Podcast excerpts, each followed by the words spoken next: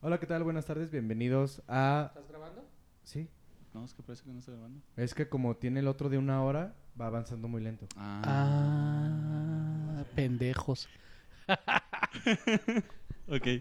Perdón. Y preséntate, ¿eh? Con tu nombre.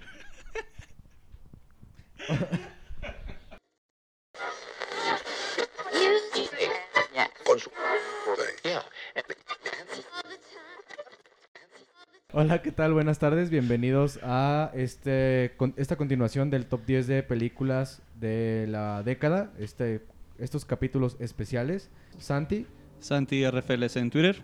Javi Javier M. Sotelo en todas las redes. y arroba Mike Flowers, yo soy Miguel, Javier se enoja que no me presento. Y bueno, vamos les dando entonces con el número 5, que ese nos quedamos. S- Santi. número 5. Ok. Mi número 5, nomás déjenme aquí acomodo todo este desmadre de la lista.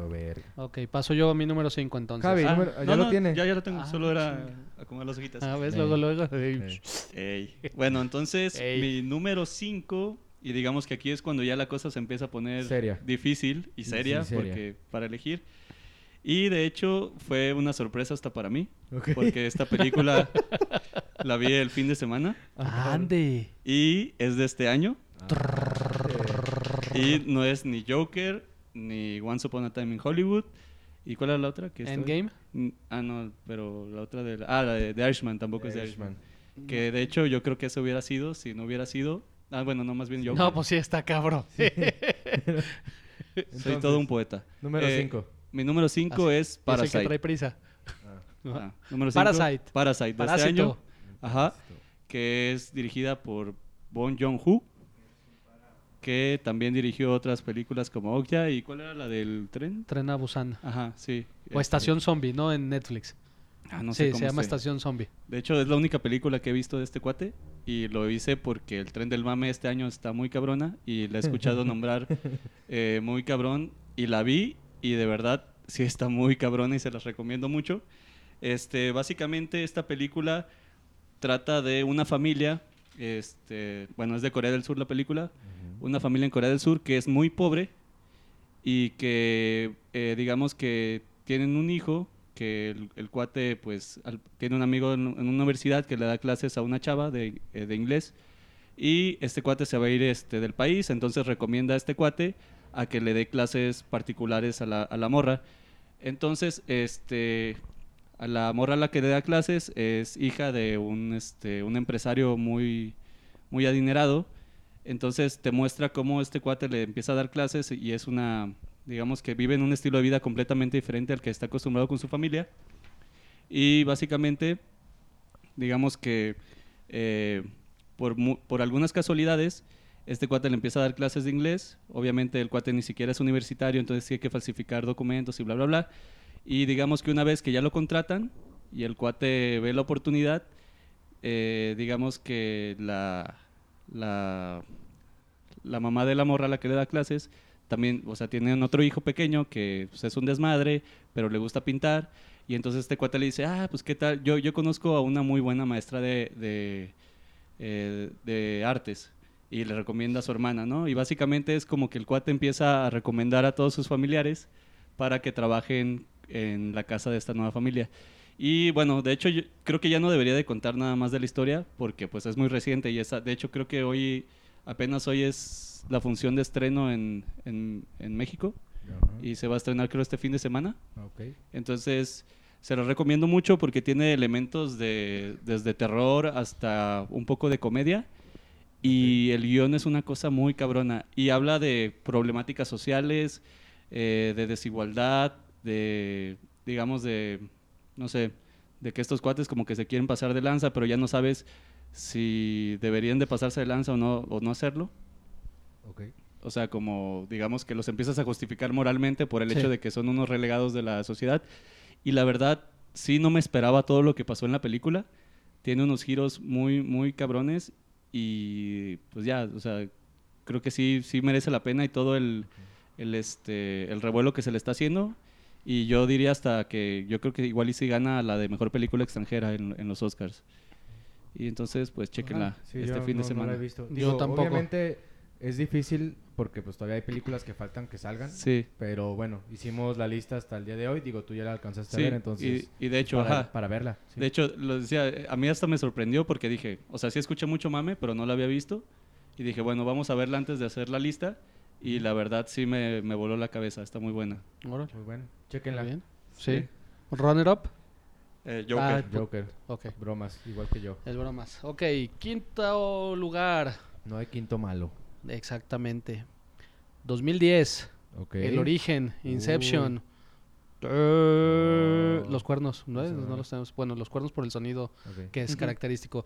Película de Christopher Nolan que trata literalmente de gente que se mete al inconsciente de las personas para robarse información, ¿no? A través de los sueños. Meter ideas, sacar ideas, etcétera, Exactamente, etcétera. este literal es una película, es un thriller de acción eh, y como está dentro del universo de los sueños es un como es una película de tipo Freddy Krueger de acción.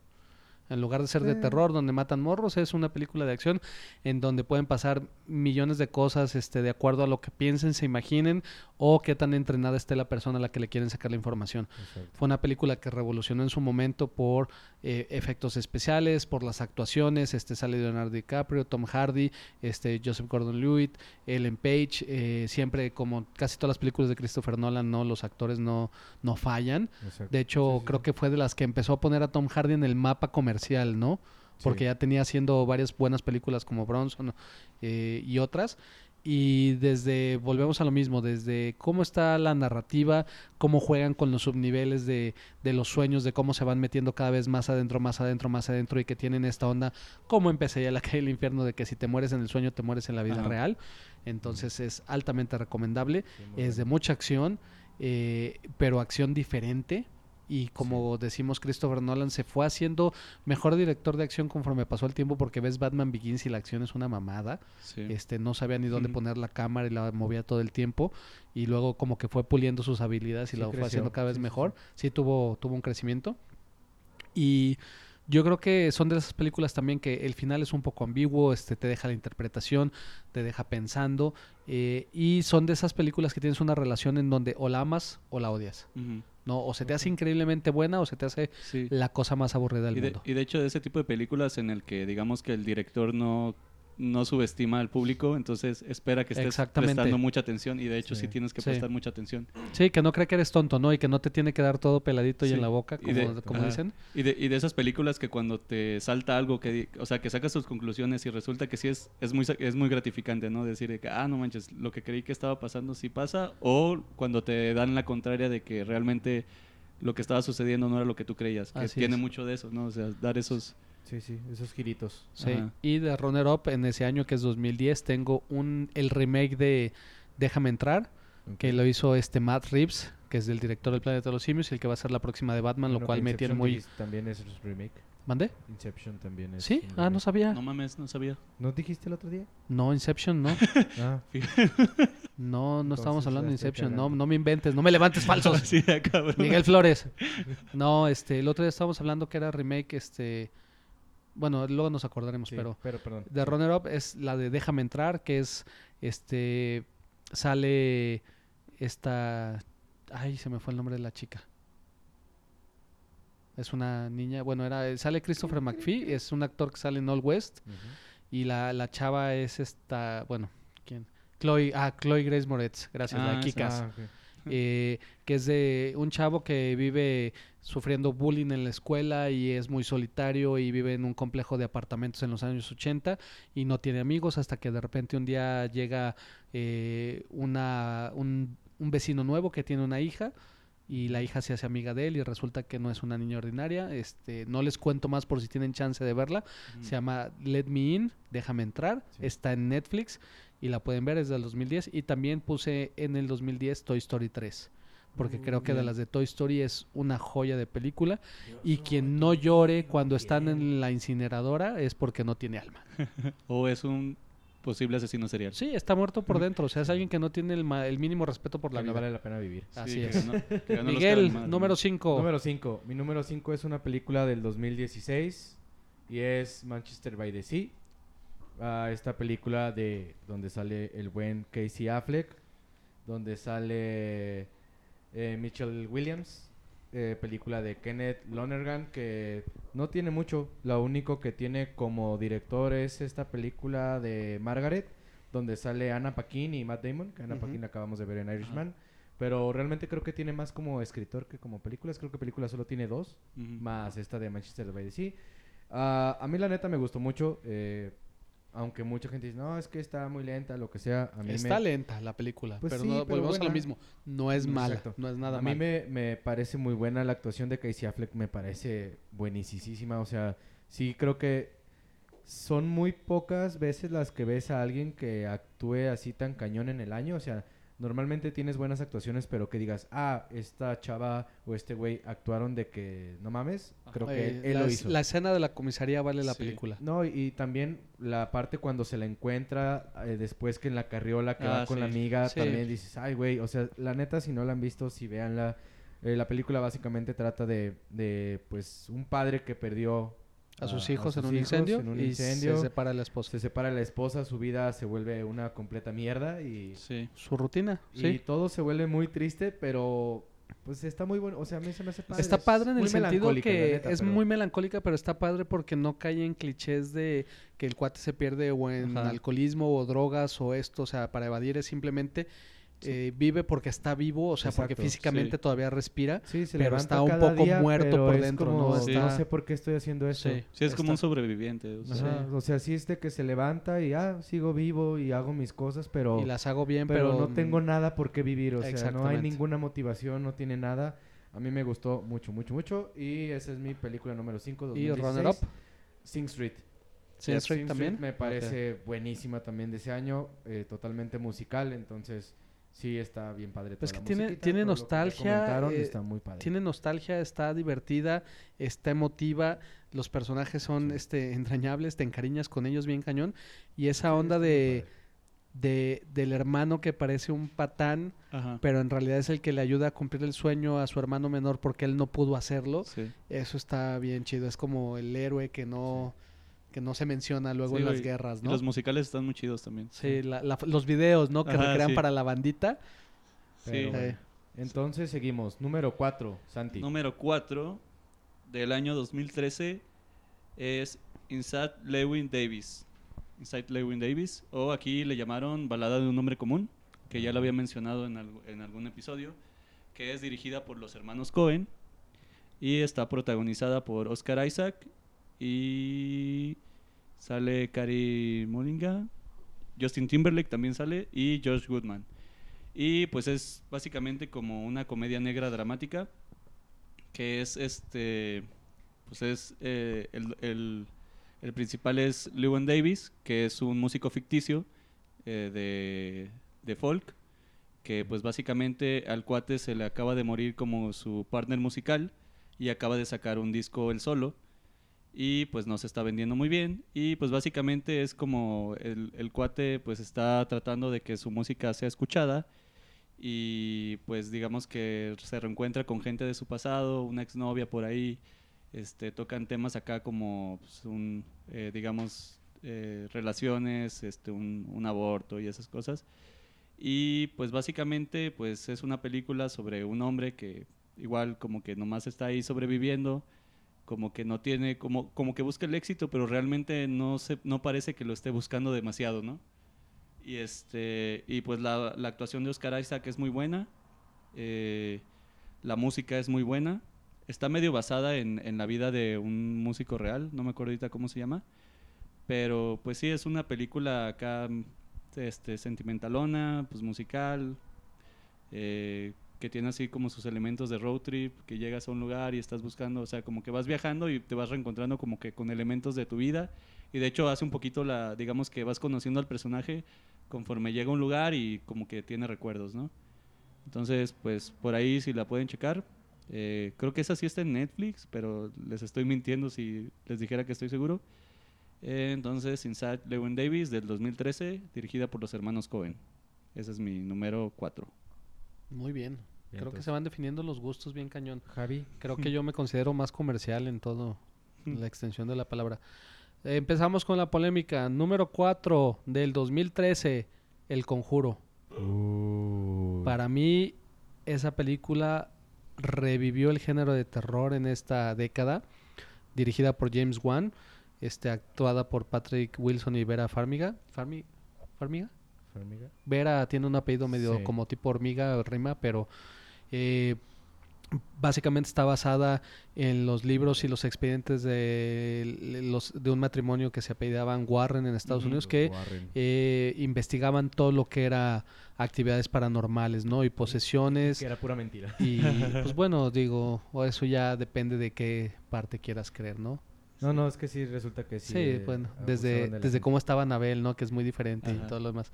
Pero bueno, la película es buena, es de terror, del... eh, es que siempre, no sé si ya hemos platicado aquí directamente o abierta en el micrófono, que decimos que yo siempre hago la referencia del terror elegante, que es un terror que no es tan grotesco y tan visceral, sino realmente va construyendo la secuencia, la va armando para hacerte un buen susto y que no sea nada más el, el Ajá. jump scare, ¿no? Sí, Que, claro. que te asusten Sí. con el sonido, con el gato que, que chilla, con el- la ventana que se azota.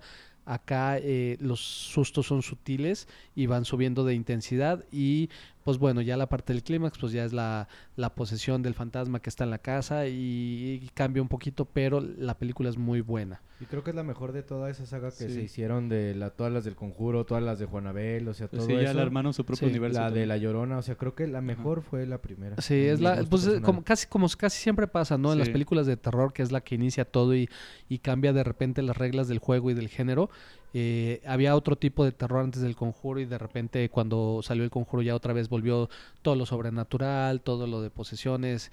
eh, entonces, si no la han visto, véanla. Si no les gusta el género, disfrútenla porque vale la pena. Y en ese mismo año, que es 2013, yo también tenía de Runner Ups. Había mencionado Pacific Rim también, que ya la mencionó Miguel sí. en el podcast anterior. Y tengo también otra vez de Denis Villeneuve, Prisioneros. S- eh, actúan eh, Hugh Jackman y el cuate, el que era el primer War Machine en, en Iron Man. ah, ya, eh, sí. Se me olvida siempre. Terrence Howard.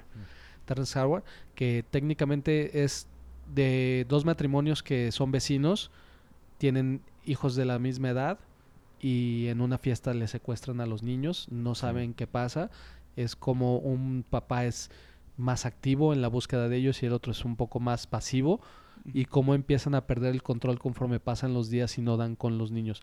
Es una película muy angustiante, sofocante, es oscura. Curiosamente el cinematógrafo también otra vez es Richard Dinkins, el que decíamos de Sicario. Ah. Podrás notar en la paleta de colores porque casi siempre hay lluvia, eh, colores en tonalidades azules.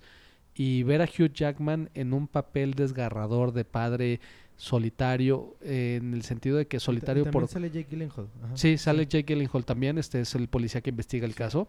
Mm. Y, Y, Paul Dano. pero sobre, no, Paul Dano es un actorazo, digo, y va a Sí. salir de Riddler, creo, en la nueva de Batman, y ese cuate, o sea, desde Sí, que salía la película, Take- en Taking Lives con. Angelina Jolie, que es- hace a Ethan Hawke de, de joven, sí. es muy buen actor ese güey, pero bueno, ver a Hugh Jackman en, pa- en un papel bien diferente de no es héroe, eh, no tiene super fuerza, no es, no es Wolverine, es simplemente un papá frustrado con el sistema porque no avanza en la investigación de su hija y las acciones que él toma que cada vez van siendo más macabras y más, Sí. eh, ya se puede decir, de no dar vuelta atrás con las decisiones que va tomando para encontrar a su hija. Es un thriller de suspenso que te engancha, que no te suelta y se acaba y te deja también con un sentimiento semi amargo. Curiosamente, como decíamos con Sicario. Eh, pero híjole, también est- estuve muy cerca de ponerle en primer lugar, pero sí creo que le ganó el conjuro por lo me- que representó el conjuro. es. Está en Netflix, ¿se puede ver? Están como en el jardín, ¿no? Que hay una cámara secreta. Sí, hay como una especie de, pero no quería echarla, pero bueno, igual podemos hablar, Sí. pero No, eh, rápidamente, pues, porque la estoy recordando, ni siquiera se me ocurrió. Es muy buena porque el sí. cuate secuestra, bueno, te- prácticamente lo que pasa es que el cuate secuestra al sospechoso de, de haber secuestrado a sus hijos, lo tortura para que suelte la información y conforme avanza la historia resulta que este cuate también es un niño que fue secuestrado por la misma familia que secuestró a su hija y que conforme van pasando los años pues les lavan el coco y les ayudan a conseguir más niños. Está, está muy buena la película. Va. Y vamos en Tu el cuatro, cuarto ¿verdad? lugar, ajá. Mi cuarto lugar es película del 2012, cuando no se acabó el mundo por no sé cuántas vez, y es Django. Esta película de Quentin Tarantino, Jamie Foxx, ah, Christoph Waltz, Leonardo DiCaprio, etcétera, etcétera, etcétera. Yo también tengo Django. Y bueno, Ay. es una película que es un western moderno, bien chingón. Este, a mí me gusta, pues, la fotografía de esa película es padre cuando van cabalgando y que van pasando como las estaciones, eh, la acción, la parte del Ku Klux Klan que, ah, pues también sale este Jonah, Jonah Hill. Hill. O sea, tiene, pues, película de Tarantino. Tienes acción, tienes comedia, Buen cast. Tienes buenos actores, tienes buena fotografía, tienes una muy buena selección musical. Pues Ennio Morricone regresa a hacer westerns también. Tienes estas como, como escenitas que le dan a la película este, un plus por ahí. A mí se me hizo muy buena, o sea, creo que es mi favorita de, de Tarantino hasta el momento. Bueno, ya hablamos de Tarantino, pero digo, está en mi top de, de esta década. Este, sí es la que más me gustó, eh, Django del 2012. Y en segundo lugar, por así decirlo, puse a Lawless. Esta que comenté que es de Tom Hardy y que también sale Shia LaBeouf, Ajá. que es de Karen estos Mulligan también sale. tres, de Ujú. estos tres hermanos que, que estaban en la época de traficar alcohol. De la prohibición. De la prohibición. Que pues ellos hacían su juguito mágico y la neta la acción se me hace buena, las actuaciones de los tres. Aparte te ponen como esta onda que, que dicen que sí es una historia real, pero de que el hermano mayor era inmatable, o sea, que obviamente ya caes como en las historias urbanas, Ajá. pero muy buena. Digo, el, el otro hermano es este que sale también en El Planeta de los Simios, que también sale Sí, en- Jason Clark Ajá, que Ajá. también sale en, en Terminator. Terminator, no, pero se me que lo dije, este First Man, Ah, sale también en First Man. Este, muy buena. De bueno, ese fue mi, mi, mi segundo lugar de el número 4, 4. Viene eh, los primeros tres lugares. Santi, empiezas tu número 3 de la década. Mi número 3 de la década ton, ton, ton. Chan, Medalla de bronce. es una película del 2017 que es coproducción de Estados Unidos, Italia, Francia y Brasil cabrón. y se llama Call Me By Your Name, Ah, ok. que es este Sí. una película Llámame por tu nombre. Ajá.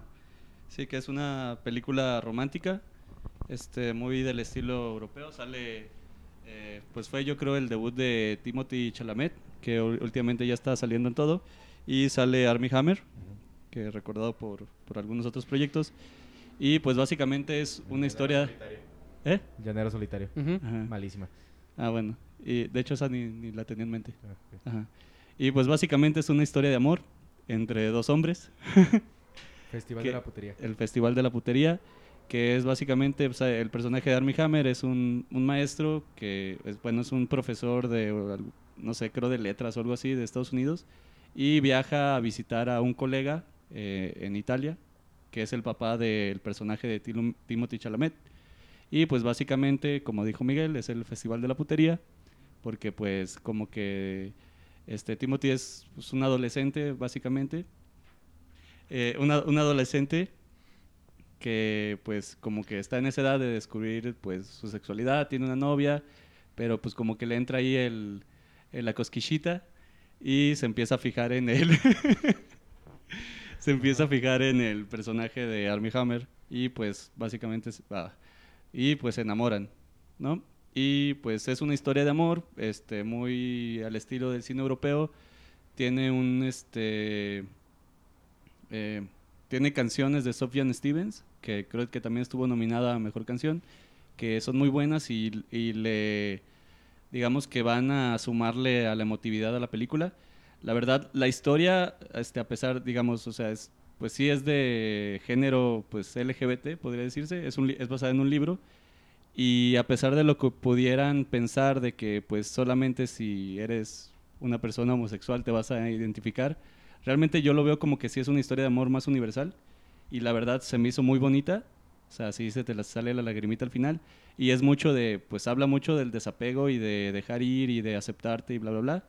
Entonces, para los que se les haya pasado, o sea, del 2017 que también estuvo ahí muy, muy mencionada, entonces se las recomiendo que la vean y la verdad sí, este, pues es el tercer lugar porque sí me, sí me gustó bastante. La película está padre, es, Sí. es hermosa, cómo está fotografiada.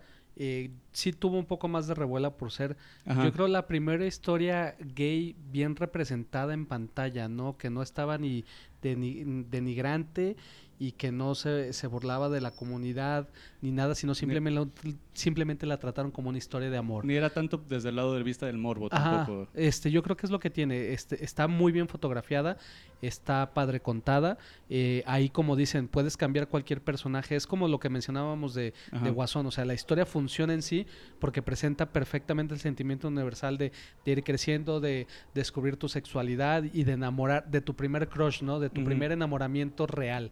Eh, yo comentaba con Miguel hace poco que el único error que yo le siento a esa película es que creo que Armie Hammer se ve muy grande. En la historia original, si mal no recuerdo, creo que tú mencionas ahorita que era profesor, según yo, era un estudiante que va a hacer como su servicio social a Italia con un profesor y que se enamora del hijo. Entonces tendrían, supuestamente el hijo tiene 16, 17 y el otro cuate tiene 22, 23 años. Ajá, sí, Armie creo que sí, Hammer se ve así. más grande. Sí. Sí, se ve ya de treinta y tantos, entonces sí está un poco creepy ahí este la diferencia de edades, pero está también trabajada en cómo eh, se van descubriendo ellos y cómo se van enamorando en el sentido de que se, se da muy orgánico, ¿no? No se da como, como muy pasional al principio, sino simplemente es como que sí, como que no, como cuando, cuando pasa, cuando te Sí. enamoras.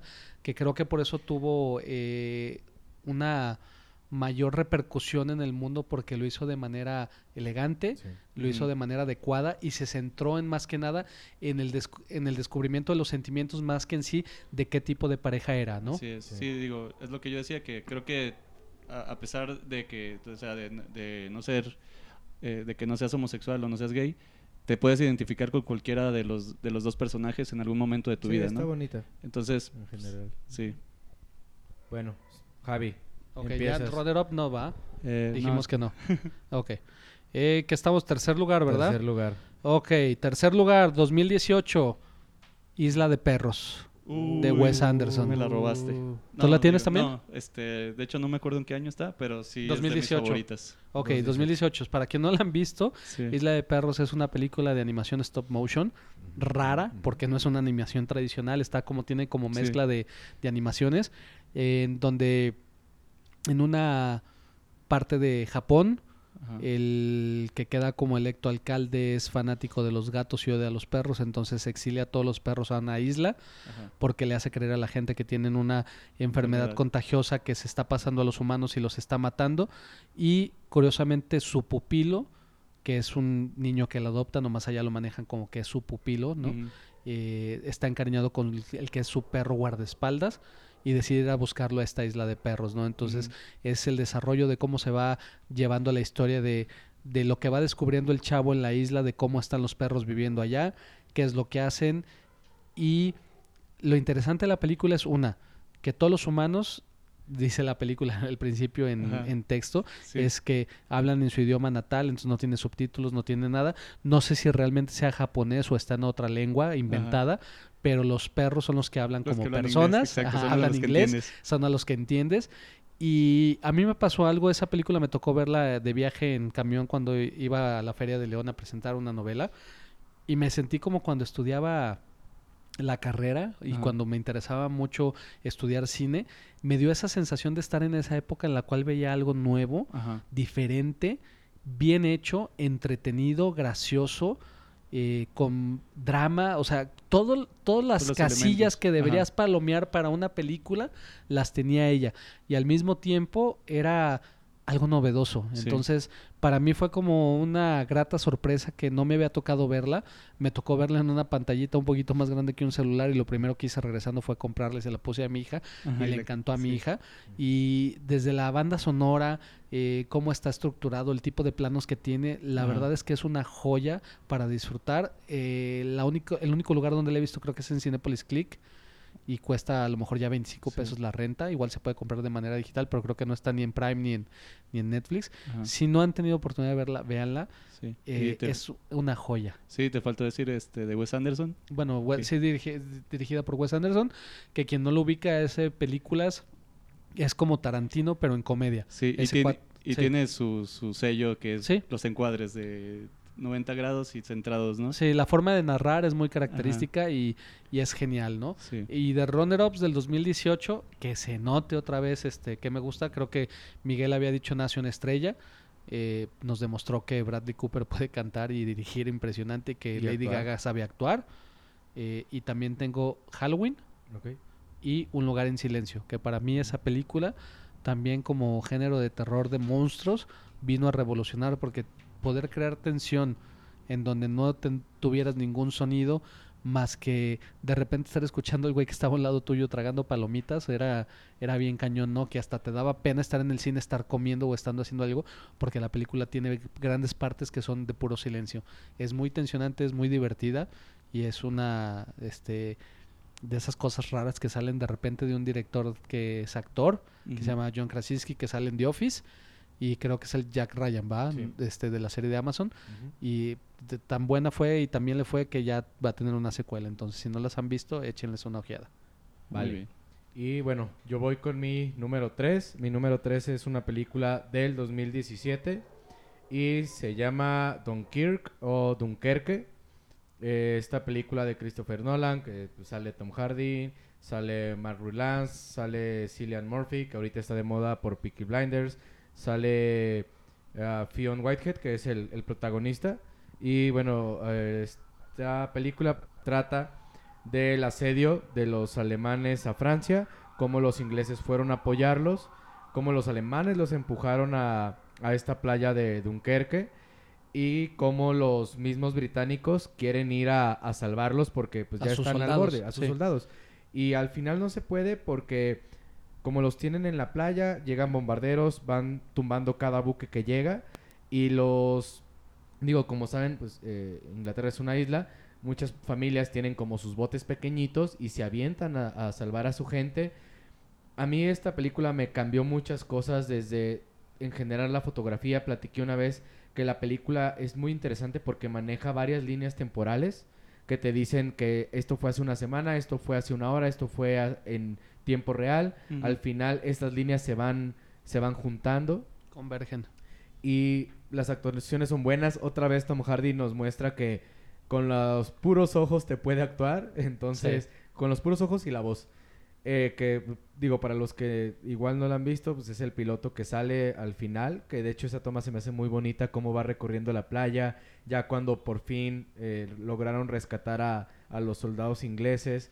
Y cae, quema el avión y, Eso- y es que es lo llegan los alemanes. y Eso es muy acabó. poético, ¿no? de cómo sí. decide él quemar su avión antes de que capturen como su nave, porque es como, Es no como puedo un- dejar que tomen mi nave y no me importa lo que me pase a mí, pero mi nave se Y- quema, ¿no? Y, y justo el- te plantea porque al, al fin él fue el héroe, porque no tenía combustible, se regresó a tratar de tumbar bombarderos, a, a ayudar a esta gente que iba a, a salvar a los suyos. Repito, la, la fotografía me parece buenísima.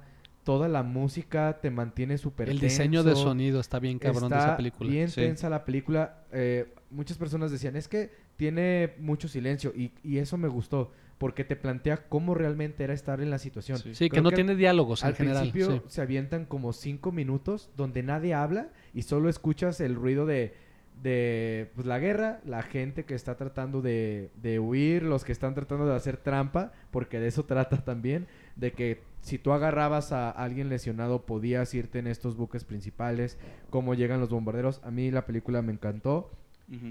En segundo lugar, del 2017, puse Three Billboards Outside Ebbing, Missouri, que también No es hables una de ella, yo la tengo. joyaza de la vida. Y La quiero hacer una mención súper especial al 2017 porque en lo personal creo que fue el mejor año de, de esta década. Aparte de estas dos, estuvo Blade Runner 2049, La forma del agua. Darkest Hour, The Shape of Water, Transpotting 2, eh, la que había mencionado de Joaquín Phoenix, Nunca estarás a salvo, A Ghost Story. Entonces, mención para el 2017.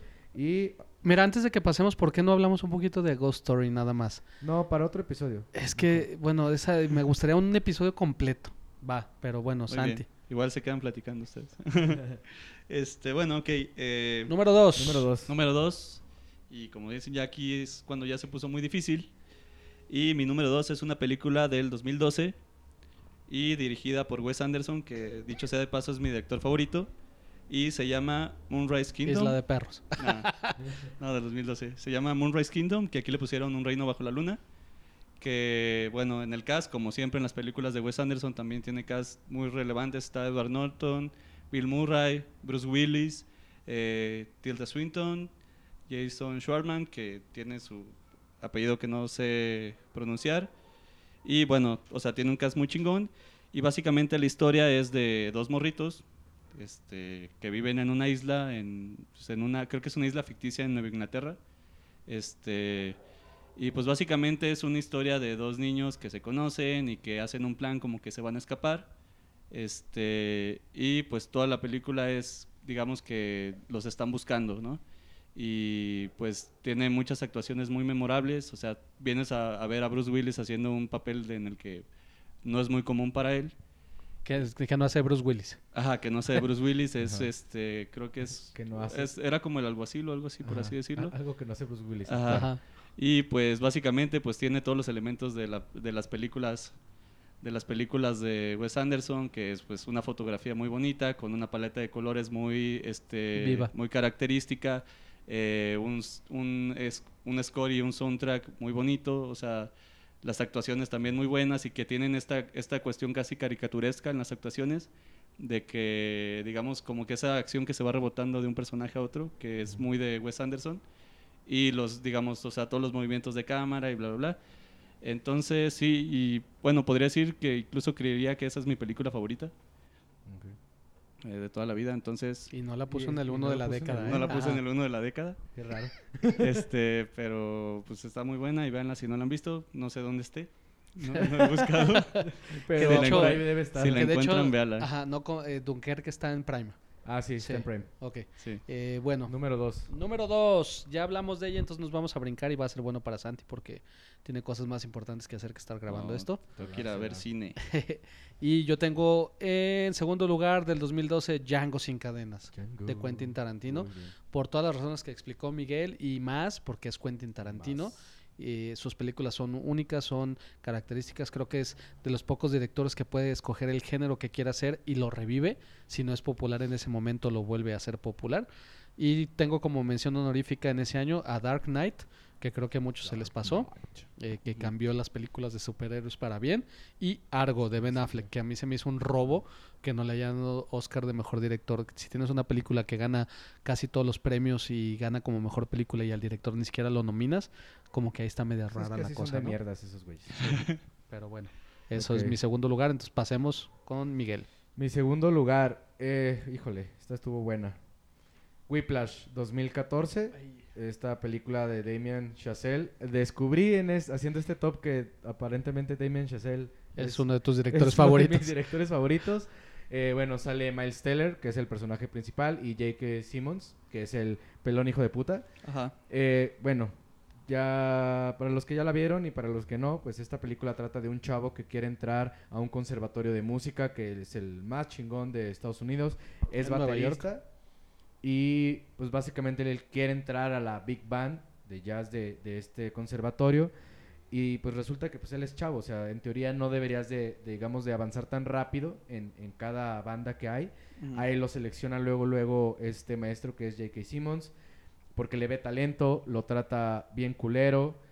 A él, a otro baterista que ya estaba, A todos otro sus chavo, músicos. bueno, a todos los trata súper mal. Sí, es como muy exigente con ellos al grado de y, ser y él tiene, cagante. él tiene esta teoría de, pues básicamente forjarte con dolor, ¿no? O sea, que te Sí. tengo que exigir hasta que llores, si no, no funciona. Y nos ve, pues vemos a este chavo que toca hasta que le sangran las manos y luego mete las manos en hielo, que eso es lo peor que puedes hacer, pero pues es una película, entonces no hay ningún problema. Incluso se enamora de una chava y le dice a la chava, ¿sabes qué? Tenemos que cortar porque lo único que vas a hacer es atrasarme en mi carrera a ser el mejor baterista de la historia. Y la morra así, ¿de qué estás hablando? Pues como lo escuchaste y a chingar a su madre.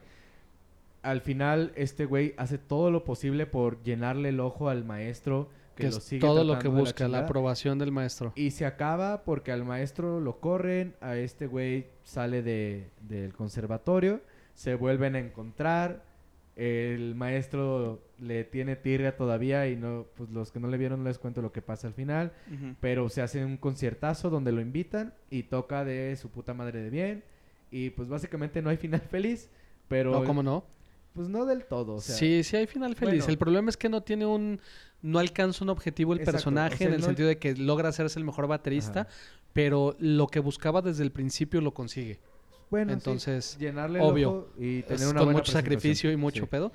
Ahora, como comercial, para la gente que no sabe, esta historia fue hecha primero un cortometraje, exacto. ganó Oscar, si no me equivoco. eh, y luego con ese, o sea, lo que quería Manchester era financiar la película. ¿Sí? No, sí, ah, es que pensé que ibas a No, no, no. interrumpir. Bueno, a Sí. opinar algo. Eh, lo que hizo es con este cortometraje logró lo que quería plasmar en el cuestión de, de lo sádico que era el maestro con el alumno que quería complacerlo y cómo iba a ser este la dinámica de ellos dos. Y gracias a Dios hizo la película hecho, porque es en, muy en buena. YouTube compartieron el cortometraje cuando estaba nominado. Y de hecho, el cortometraje es esta parte donde lo invita a tocar y que le avienta el banco. Ajá. Y de hecho, la locación es distinta. Es Sí. en otro cuartito más de hecho, es otro actor el baterista, ¿no? No es Miles, es nomás J.K. Simmons el que sí Ajá, sale. que el maestro, pero el chavo que toca es otro. Y, y le avienta igual el banquito y todo. Es, es esta partecita, pues, que es Sí. memorable porque es cuando le dice no quite my tempo y que le avienta el pinche eh, banquito acá bien enojado el pelón. Pero Ajá. bueno, esa es mi película número 2, 2014. Y en segundo lugar puse a Interstellar de Nolan, que aparentemente también es de lo Yep. que más me gusta. Y también quise mencionar The Drop. The Drop es una película de Tom Hardy y la última que hizo Gandolfini. Sí, es el Tony, Ajá, el que es Tony Soprano en Los Tony Soprano. Soprano. Eh, The Drop, si no la han visto, porque también creo que es de las que no salió mucho en el cine aquí en México, chequenla, está muy buena. También trata como de cosas de mafioso. Ah, ok, que desvergue. Entonces, bueno, Para los que Ahora- no nos ven, tiré el agua. ahora sí, amiguitos, se Ah, viene el número uno. Sí, bueno, y ahorita que decías lo de los años muy cabrones, yo creo que ese 2014 también estuvo muy cabrón. Estaba Whiplash, estaba Boyhood, que pues Ah, también, o sea, sí. que la crítica la amó. A mí no se me hace, no se me hizo tan, digamos, American sí, Sniper bueno, que ganó. American Oscar. Sniper, pero ga- que, eh, ganó Birdman ese año, ¿no? Mejor Ah, película. cierto, perdón, Sí, me ganó. Birdman. Este, pues, de hecho, para mí yo creo que ese fue el, el mejor año en cuanto a películas. Y bueno, igual este, una aclaración, ahorita me ganó la emoción. O sea, dije que Moonrise Kingdom es mi película favorita de todas, pero de Wes Anderson. O sea, porque sí está, como decían, sí está muy raro que no la haya puesto en primero. Ah, ok. Si en teoría fuera mi película favorita. De Sí. hecho, hay otras como Donnie Darko que considero que me gustan más. ok. Y nada más. Eh, bueno, entonces ahora sí, en lo que Javi limpia el agua que tiró. este, mi número uno de la década, Ajá. del 2015, dirigida por Alex Garnett, es Edge Máquina. Ok. Que, pues básicamente, bueno, esta película en la que sale este Oscar Isaac, que creo que fue su primer este papel muy relevante y de ahí ya dio el salto a Star Wars, creo. Este sale Alicia Vik- Vikander, este y Raider. Gleeson, que también ya lo ya lo mencionamos. Ajá.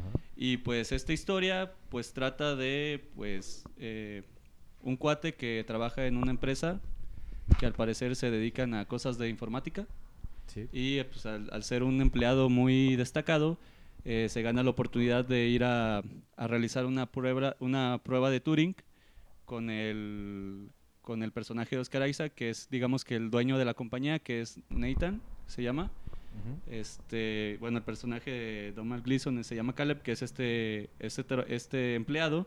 Entonces, digamos que pues el cuate va como que a la mansión en, la, en medio de la jungla de, pues, del dueño de la compañía y pues ya se empiezan a conocer. Y resulta que pues el, eh, Nathan está trabajando en el último proyecto, que es el desarrollo de una inteligencia artificial que es el personaje de Alicia Vikander, que es Eva, que es un ente, que es una inteligencia artificial.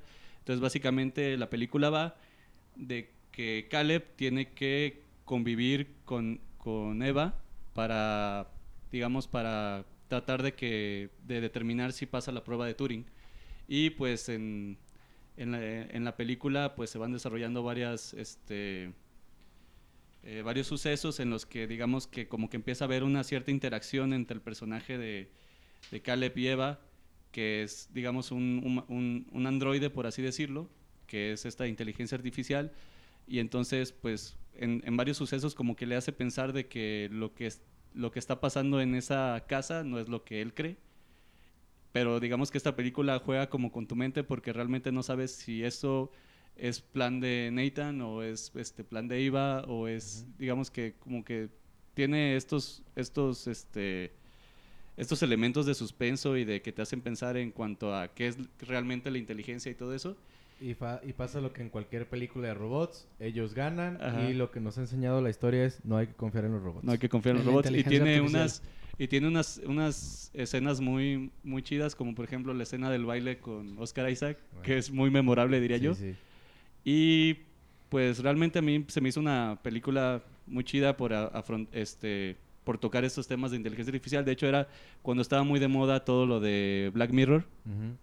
Entonces como que se me hizo muy pertinente, parece. ¿Cómo se llama el actor? Es el Ah. pelirrojo que es que creo que es muy bueno. o sea, el y- Caleb, sí, se sí. llama, tiene un nombre raro, es, es Donald Gleason, algo así, Ah. que tiene un episodio en, en Black Mirror que es se donde el, lo mismo. el cuate se muere y realmente, ajá, que él es una inteligencia, bueno, no es tanto como una inteligencia artificial, sino como que reproducen la personalidad de quién era cuando estaba vivo Ajá. y hacen un clon totalmente y, y cada que la- su esposa le daba un upgrade, como que iba ganando nuevas habilidades, ¿no? Creo Y que ese ahí- güey es muy bueno, hace buenas películas. Sí, y digo, y, y digo, este, ese tema de la inteligencia artificial, igual ahorita ya no está tan de moda. Este, Pues cómo no. Bueno, Alexa, bueno, ya se está volviendo una realidad, ¿no? Ajá. Pero en este tiempo era como que todavía más a, a la ciencia ficción, que de hecho yo creo que eh, esta película es muy, muy sobresaliente en cuanto a la ciencia ficción y pues tiene, digamos, todos estos elementos de una película este, bien hecha, el suspenso y la fotografía, el score, todo, digamos que es muy buena y aparte creo que el guion también es muy bueno. Entonces, este, bueno, igual Miguel ya dijo como un- una especie de, de spoiler, pero ya lleva mucho tiempo, entonces Sí. se vale. no cuenta. Sí, y de hecho al final como que el, el- el- el- el final te lo deja muy abierto, como que realmente si... eh, bueno, yo lo interpreté como que re- realmente iba así, pasó la prueba de Turing, pero no tenía en el fondo la empatía como para los humanos, ¿no? Ujú. Y sí, al, al final pues nomás te queda como que, ah, la morra sale a la civilización y ahí acaba la película, ¿no?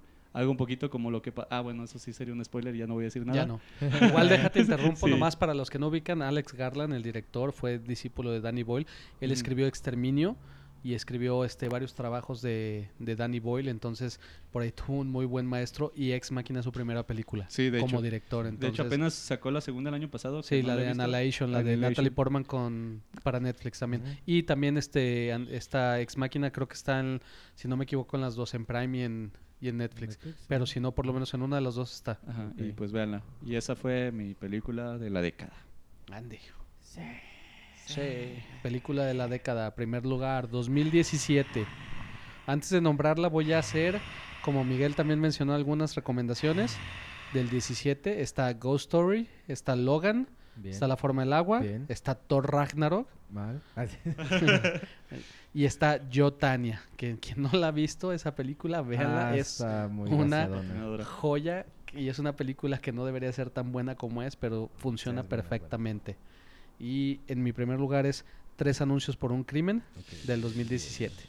Este, quien no la ha visto, trata la historia de una señora a la cual este, vive en un pueblo de Missouri, le matan a su hija y ella cree que la policía no está haciendo nada porque la chava, si mal no recuerdo, creo que fue violada y quemada y al sentir que la policía local, el sheriff y todo no está haciendo nada al respecto, eh, coloca tres anuncios publicitarios en los cuales pide justicia para su hija. Exacto. La película es dirigida por Martin McDough, este creo que es irlandés, es su segunda película o tercera. Y actúan Francis McDonald, Woody Harrelson, Sam Rockwell y pues una infinidad más de Sí, actores que, que es- salen ahí. Es sale también este el de, el de Juego de Tronos, ¿no? El. Peter Cómo, se- ajá. cómo se pronuncia esa madre. La película es mucho hablar, Sí, pero la fuerza son sus diálogos y la interacción de los personajes. sí. Es una historia de humor negro, en cómo se van recogiendo los pedazos después de esta tragedia en el pueblo y tiene por ahí varios giros en las cuales sí piensas de repente que son ineptos la policía, de repente crees que no, de repente crees que la mamá está medio loca, de repente no. Entonces por ahí te va llevando, te va llevando de la mano y el final es tan bueno Y tan distinto a lo que uno podría esperar que si yo no yo no quiero espolear la película, o sea, si la si la pueden ver, o sea, que la vean así, pero si pasa el tiempo y a los 15 años nos avientan una secuela de las aventuras de los últimos dos personajes que ves en pantalla y lo que hacen, Sí. yo la vería feliz de la vida. De hecho, sí, me, Eh, ajá, me acabas de recordar ese final. Que no Sí, me es muy, muy bueno. Eh, eh, no sé cómo describir la película. Cuando en ese año vimos La forma del agua, eh, me acuerdo que decíamos, no manches, es una película muy romántica, muy bien hecha. Tiene todo, todo el sello distintivo de Guillermo del Toro y es excelente. Y de repente salió tres anuncios por un crimen y, y ves por qué estaba ganando tantos premios y dices, híjole, es que es perfecta la película, ¿no? Sí, los sí, sí. personajes son carismáticos, eh, te encariñas con ellos, entiendes los motivos de todos y cada uno. Los giros no los ves venir y sin embargo todos tienen sentido. Y, eso, todo. o sea, ¿por qué McDormand ganó el Oscar y, y Rockwell?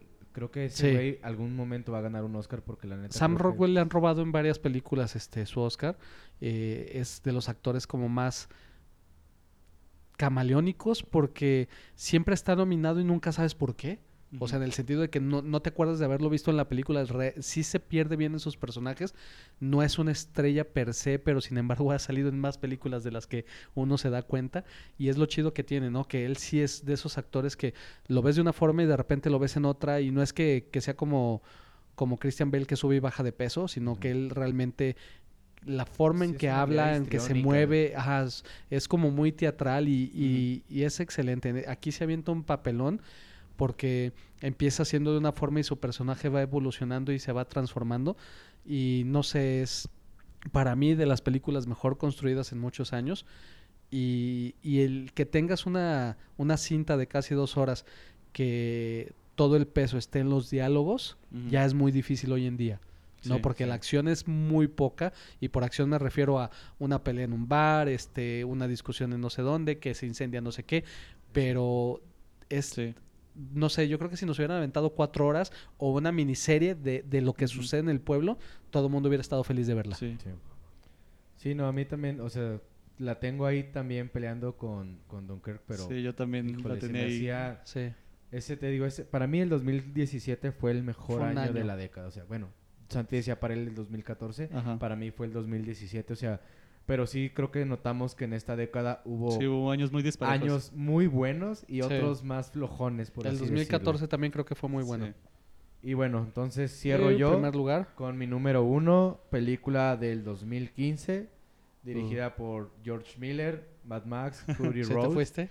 Eh, Tom Hardy, Charlize Theron, ya, ya Ya hablamos. hay un episodio completo. Entonces no voy a explicar la película, pero creo que en cuestión de acción, en cuestión de música, en cuestión de tomas, en cuestión de CGI, es todo lo que una película de acción puede tener. Una película de verano, ¿no? Debe Una- de tener. Exacto, sí. es- estos blockbusters, blockbuster. Sí, tal tal cual, cual. al punto máximo de cualquier película que uno ha visto, así deberían de ser todas. Eh, digo, el ojo que tiene George Miller para hacer acción es, es muy bueno, ya hablamos de eso también, pero bueno, ese fue mi, mi número uno de, de la década, eh, me parece buenísima. Y en segundo lugar puse a The Big Short, justo de ese año también, que también Ujú. me, me gustó mucho, mucho, mucho, este, que habla sobre Esta estafa de estafa las que hubo ¿no? de las inmobiliarias en el ¿Es la que sale 2000. Dave Carrell también? Sí, Sí. Ujú. que es de cómo este, los bancos y el mismo gobierno de Estados Unidos crearon esta depresión o esta crisis, mejor Ajá. dicho, esta crisis que hubo en el 2007 o 2011. Sí, fue la crisis inmobiliaria. ajá. Sí, Y trata pues Sí, de un chavo que, que hizo un modelo para predecir que esto iba a pasar. sí. Nadie le hace caso, el güey se pone a, con- a comprar acciones súper baratas y el güey se hace millonario en dos horas. O sea, de que dice, este día, tal hora, pum, tronó Sí. todo. ¿No sale también Ryan pap. Gosling ahí? Sí, también Ah, sale sí, Ryan Gosling. te- con el cabello negro. Tienes todos los fetiches que puedas querer ahí. Sí, no, Sí. no, me faltó Tom Hardy. Sale Sí, Tom Hardy ahí sí. y uy. No, Fassbender ¿pa' qué también? Igual y creo que los agradecen, entonces. Sí, no, pero esa película está muy buena también. Big Short, Sí, si está no la han visto, está, está padre. Y también está en Netflix, creo. Sí, Sí. Me, rec- me, me recordaba también un poquito a, a El Lobo de Wall Street, que hace como el mismo, o sea, como la onda de cuando hace de los, cre- ¿cómo se llamaban? Las acciones eh, basura, que eran los de centavos. Ajá. Y acá como era un poquito la onda de que les empezaban a dar créditos a gente que no podía pagarlos. O sea, que que, es lo que está pasando lo que- en México ahorita. Ajá, que es lo que reventaba la... eh, que es lo, de hecho, es lo que o sea, te está muy buena porque te explica todo el conflicto y por qué se dio el, Sí. el- el fenómeno de la, bur- como le llamaban, la burbuja financiera, Ajá. que reventó en algún momento y que fue la crisis mundial económica del 2008 Sí, y la que te- recesión. que tenían estos, estos como, como vales, pero no me acuerdo la palabra que usan. Que eran Ajá. de... Que, que en teoría alguien que le gusta invertir era, güey, invierte en esto porque Ajá. no le vas a perder. Bonos seguros. Bonos, ¿no? bonos seguros. No, no vas a tener mucha ganancia, pero no hay No pedo. Tu dinero ahí va a estar, carnal. Y demostraron que no por No. lo que dijo Santi, que es lo que pasó, que está pasando en México. Y de hecho es lo que también en España les pasó. Sí. Que dieron créditos a lo bestia, a gente que ni trabajo tenía. Y pues, voilà. Pero Ajá. bueno, esto fue las mejores 10 del año. ¿Alguien quiere cerrar con algo más? Yo creo que Pues- igual luego ampliamos, Pues ¿no? Por igual, este, un poquito como la idea general de este top, o sea, sí estuvo muy difícil porque Sí, tratamos de abarcar una por año. Como decía Miguel, si hubiéramos sido libre, pues igual y hubiéramos agarrado tres del 2014, cuatro Ajá. del 2017. Y ahí De los buenos quedamos, años, ¿no? sí. Entonces, no, o lo que yo le comentaba, también hubiera estado padre a lo mejor decir la mejor película de terror de la década, ¿no? El mejor Ajá. thriller, pero era más complicado más largo, meternos, ¿no? sí. Entonces, y como decías, este Javi, creo que también nuestras elecciones hablan mucho de nuestro gusto y De la personalidad, de, ¿no? la personalidad Sí. de cada quien. Entonces, pues ustedes hagan el ejercicio también. Si hay este, alguna que no han visto, como nos pasó igual a nosotros, o sea, sí chequenlas. o recomiéndenos, ¿no? Que Sí. digas, oigan, se les fue esta y realmente es imperdible. Sí. Digo, yo, yo hice una lista muy larga, como de 100 películas, Yo y también. me fui por tanto cuestiones muy personales como tal cual este cuestiones técnicas de la película. Por eso traté de mencionarle las dos, porque a veces, tal vez en primer lugar metía la mía y en segundo la, muy Y buena. al final del día son revés. subjetivas Sí. totalmente. Y yo- Entonces, sí. que quede claro, digo, tampoco queremos armar polémica o que nos Sí. bloqueen las cuentas y nos reporten porque dijimos puras pendejadas. pero de eso se trata, ¿no? De, de armar Exacto. plática y de, de disfrutar aquí la charla. Y de recomendar cosas que creemos que valen la pena también. Así Yo creo que al final de cuentas es lo más importante. Y ustedes pues hagan su ejercicio de, pues, igual vean las, hagan esa retrospectiva de ver cuáles fueron sus películas favoritas de cada año, si concuerdan con nosotros. Y vean con quién se identifican de los tres digo, para dejar nosotros- de seguir a los otros dos. nosotros pasó que a fin de... Sí. O sea, creo que todos Coincidimos en muchas. Varias, varias que coincidieron. Pero dicho, creo que justo el punto era elegir, tratar de elegir solo una y ahí es cuando ya, re- al final creo que no repetimos, no estoy seguro. Creo si que yo con Miguel nomás tuve dos, pero en diferente Ajá, lugar. Django. Django sin cadenas y una al principio también en el otro Ajá, podcast. sí, Drive. Drive.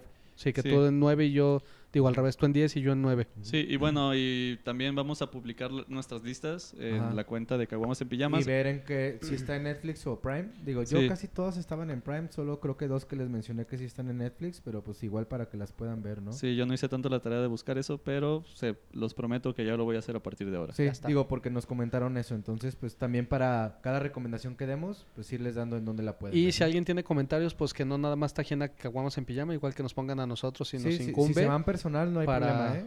Sí. O sea, que si te taguean a ti personalmente o Ah, a sí. Santi, no hay problema. Sí, no Por eso están- les damos el turier. Y si no están de acuerdo, pues nos agarramos a putazos. Ustedes Aquí afuera. dónde. Ahorita les digo dónde vivo y... no, no es cierto. Pero bueno, entonces este fue el top 10 de la década. Espero les guste y vean películas que no han visto en este top. Así es. Santi, Eh, me despido. Santi RFLC en Twitter. Javi Javier M. Sotelo en todas las redes sociales, Javier con X. y arroba Mike Flowers. Ya saben, yo soy Miguel. Y síganos en Caguamas en Pijama. Ya saben el, el próximo año a ver qué nos trae. No sé de qué vamos a cerrar el año, pero... Igual a lo mejor de me- caricaturas o series de televisión estaría padre también, o Pues sea. a ver qué hacemos. Porque también Santi se va de ah, vacaciones. entonces hasta el próximo. ¡Feliz Navidad! ¡Feliz Año Nuevo! Es cierto. Felices fiestas para no ofender a nadie hoy en día. Chidos si ya no subimos otro episodio y si lo subimos pues los volvemos a felicitar. no hay Esperaremos ningún subir pedo. otro. Y si no, escuchen los episodios viejos hasta que regresemos. Pónganlos al revés, no entiendan nada, pero es uno nuevo. o póngalo del final para atrás. Todos poseídos ahí en el techo echando espuma.